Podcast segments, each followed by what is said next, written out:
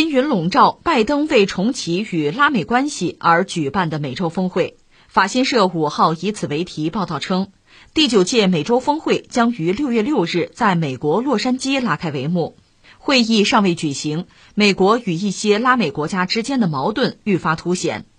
报道称，拜登政府此前宣布，以所谓的民主问题为由，不打算邀请古巴、尼加拉瓜、委内瑞拉领导人出席美洲峰会。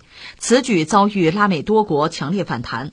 截至美洲峰会开幕前夕，哪些国家领导人将参会，仍然面临不确定性。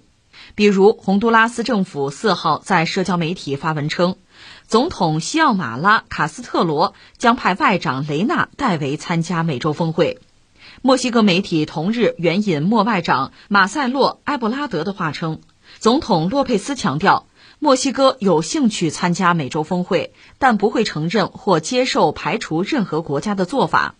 埃布拉德说，洛佩斯总统是否参会取决于拜登政府的决定，希望在六号之前得到美方答案。这我们再关注一下所谓的美洲峰会。现在这不是有西方的媒体给美国人就泼冷水，够呛你这会开不好，开不成。呃，一个呢，我们知道拜登上台之后呢，确实很热衷于搞各种各样的朋友圈，拉帮结派嘛。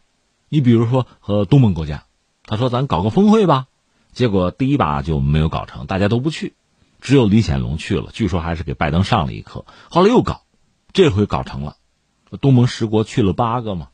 但是呢，拜登又就没有时间和大家做一对一的这双边的对话，只是匆匆见了个面，最后说可能要砸上一点五亿的美元，这也太少了吧？反正就意思意思啊。然后现在呢，和和美洲国家要搞美洲峰会，你看又搞，搞你就好好搞，你要不认真，或者说你某些针对性、目的性太强，大家自然会反感。你像委内瑞拉什么的，古巴我看不上，看不上我不请。然后呢，很多美洲国家说你不请他们，我们就不去 啊。现在就出现这么一个局面。当然，不到最后一刻，我们也不好说什么，就看他这个峰会真正开起来之后，谁去谁不去吧。但是呢，有些东西就这个基本盘啊，看的是可以很清楚的。我们大概可以概括几点：一个是拉美的左翼现在又在崛起。拉美目前就人口最多的国家吧，七个：巴西、墨西哥、哥伦比亚、阿根廷、秘鲁、委内瑞拉、智利。整个拉美的百分之八十的人口是在这七个国家里边。那么很可能会出现一个局面，就是这七个国家是全部由左翼领袖来执政。如果是这样的话，整个拉美就确实就向左转了。我们不是说吗？百分之八十的人口在这七个国家里，这种可能性现在看还是比较大。这是一个判断。还有一个，我们就很容易想到，一说到拉美，想到什么呢？门罗主义。实际上，从十五世纪开始吧，拉美它就被西方殖民者殖民，然后就是各种剥削、掠夺和奴隶贸易。到了十九世纪，美国总统门罗提出来所谓“门罗宣言”，门罗主义嘛，这个我们以前也讲过。那这个地区就完全被美国控制了，不管是政治还是军事。然后，美国对它的自然资源进行掠夺，对它的政治进行控制。我们曾经讲过，美国从墨西哥曾经抢过二百三十万平方公里的土地。今天的什么德克萨斯啊、加利福尼亚、内华达、什么犹他、科罗拉多的西部、亚利桑那、新墨西哥这些领土都是抢的。那据说拉美有一个笑话，这个笑话就一句话说：你看啊，为什么华盛顿就是美国？华盛顿从来不闹军事政变，为什么呀？那是因为华盛顿那儿没有美国大使馆。什么意思呢？就是说，你看我们这些国家都有美国大使馆，只要有美国大使馆，我们这就会出军事正面。就是门罗主义之后吧，首先挨着是墨西哥倒霉嘛。美国人在拉美啊、加勒比海地区啊，进行过的这个干预上百次之多，各种入侵、各种政变，主要是推翻左翼啊和独立的政府，防范共产主义在当地崛起。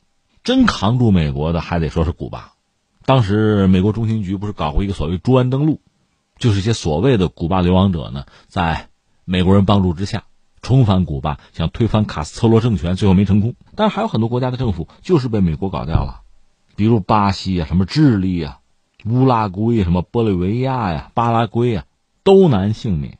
特别值得一提的是，在一九八零年代吧，当时美国有一个所谓华盛顿共识，就是向各国推这个新自由主义的政策。拉美国家在七十年代。就有巨大的债务。到了八十年代呢，这个华盛顿共识，通过国际货币基金组织啊、世界银行啊，制定一系列政策，削减公共福利，把国企私有化，取消政府对商业、对资本市场的监管，这都是华盛顿共识的内容吧？全面放开金融啊，放开贸易啊，这个药方我们中国也不是没有看到过啊，甚至里边我们认为有益的东西，我们也汲取过。但总的来说，你可不能简单的照单抓药啊。但拉美国家不是，就拿着药方吃药。你要知道，这味药哈，我们说对美国可能是有效的，那么对其他国家可能就是有害的，因为很简单，美国经济规模很大。美元又有特殊的地位，我们就说这两点是全世界其他国家不具备的，我们中国也不具备啊，因为人民币现在没有到美元那个地位啊，所以很多事情美国能做，其他国家做不了。你拿你那个所谓的，我们还不要说暗藏祸心啊，你就是善心大发，你提供一套解决方案，其他国家用了恐怕也死。拉美国家就是这结果啊。可实际上，美国在全球的经济和政治之中，它是占有优势的。他把这套东西，这药方给到拉美，拉美吃了之后，更便于美国人的控制嘛。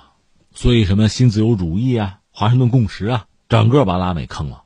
到了一九九九年，当时是查韦斯当选委内瑞拉的总统，拉美地区开启一轮，有人管这叫进步浪潮，就是左翼啊。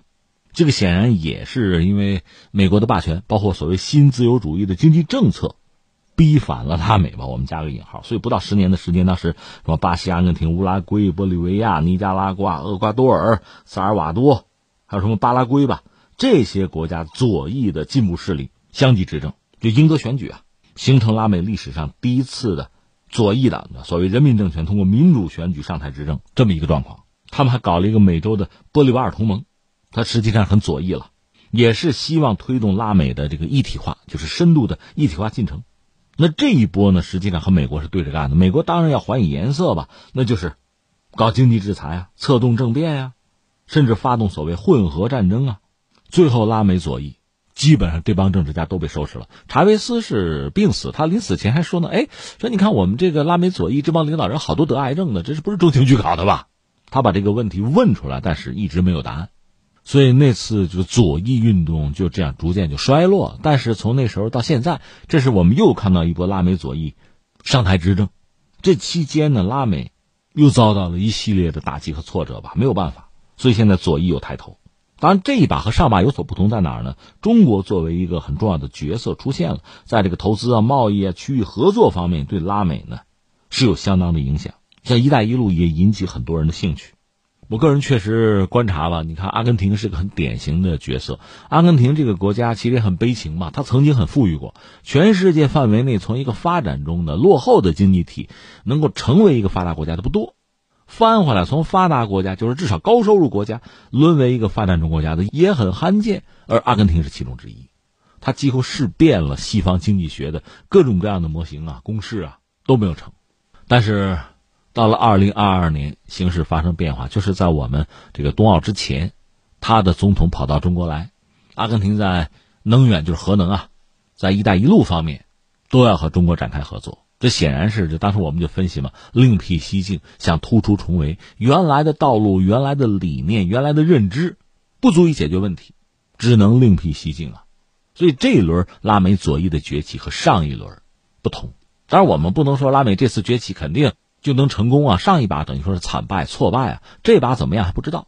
但是就在这样一个背景下，美国人搞这个峰会，美洲的峰会，实话实说，你很难想象这个会能开得很成功。因为你观察，就是拜登上台之后，他这一系列的这个朋友圈啊，一系列的搞的这个新的平台啊，新的什么组织啊，提出来新的什么战略啊，他其实是一个路数。一方面，他针对中国。他希望大家团结在自己身边，听自己的，牺牲自己的前途，牺牲自己的利益，去和中国脱钩或者和中国对着干。但他呢，又不提供补偿，用我们中国老话讲，这就叫使唤傻小子。你说我上你一次当，我还上你一辈子当啊！所以我们得说，哎，都二十一世纪了，都二零二二年了，以前那一套不灵了。所以现在你说美国媒体真该担心的是什么？是这个会呀，能不能？顺利的开下来，能开下来就不错了。大家捧场来开会就不错了。你还说什么？就很多拉美国家还愿意接受美国的领导，想什么呢？那真想多了。